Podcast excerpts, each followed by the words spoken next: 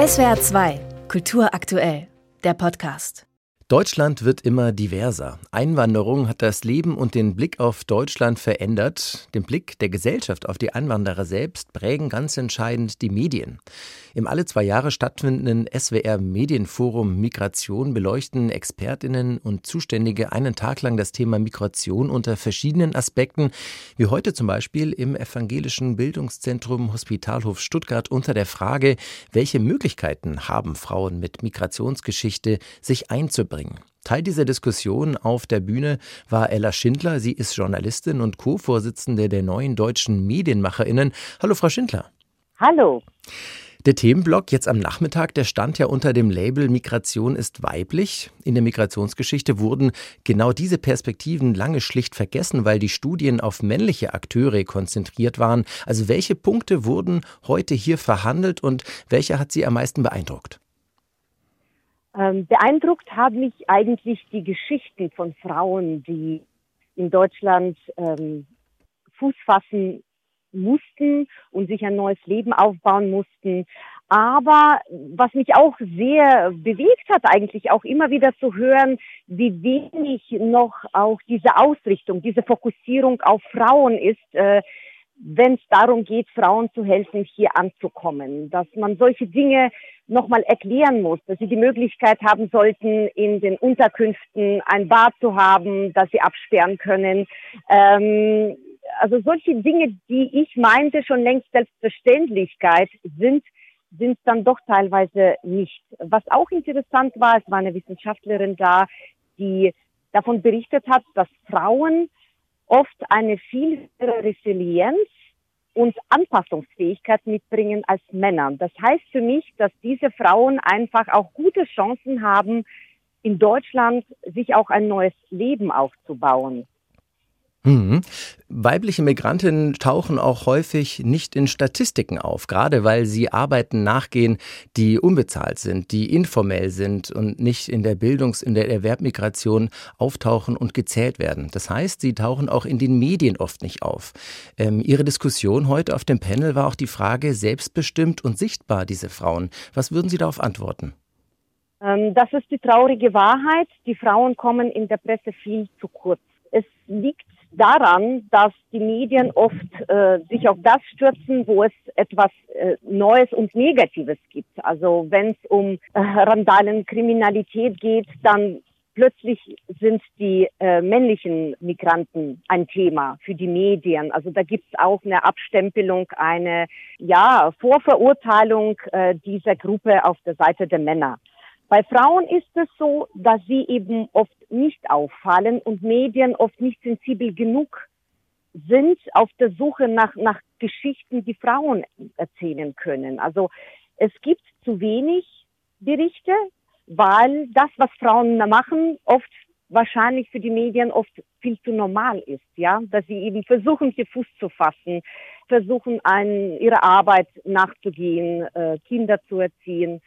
Das ist das eine. Und das andere, wenn schon die Frauen in den Medien vorkommen, migrantische Frauen, dann oft werden auch die beiden Stereotype bedient. Einmal als Opfer, also die armen Frauen, also in ihrer Ohnmachtsrolle, oder dann ja die rückständigen Frauen. Und das entspricht nicht der Realität da draußen. Ähm, die Geschichten der migrantischen Frauen sind vielfältig und die Medien sollten sie genauso abbilden.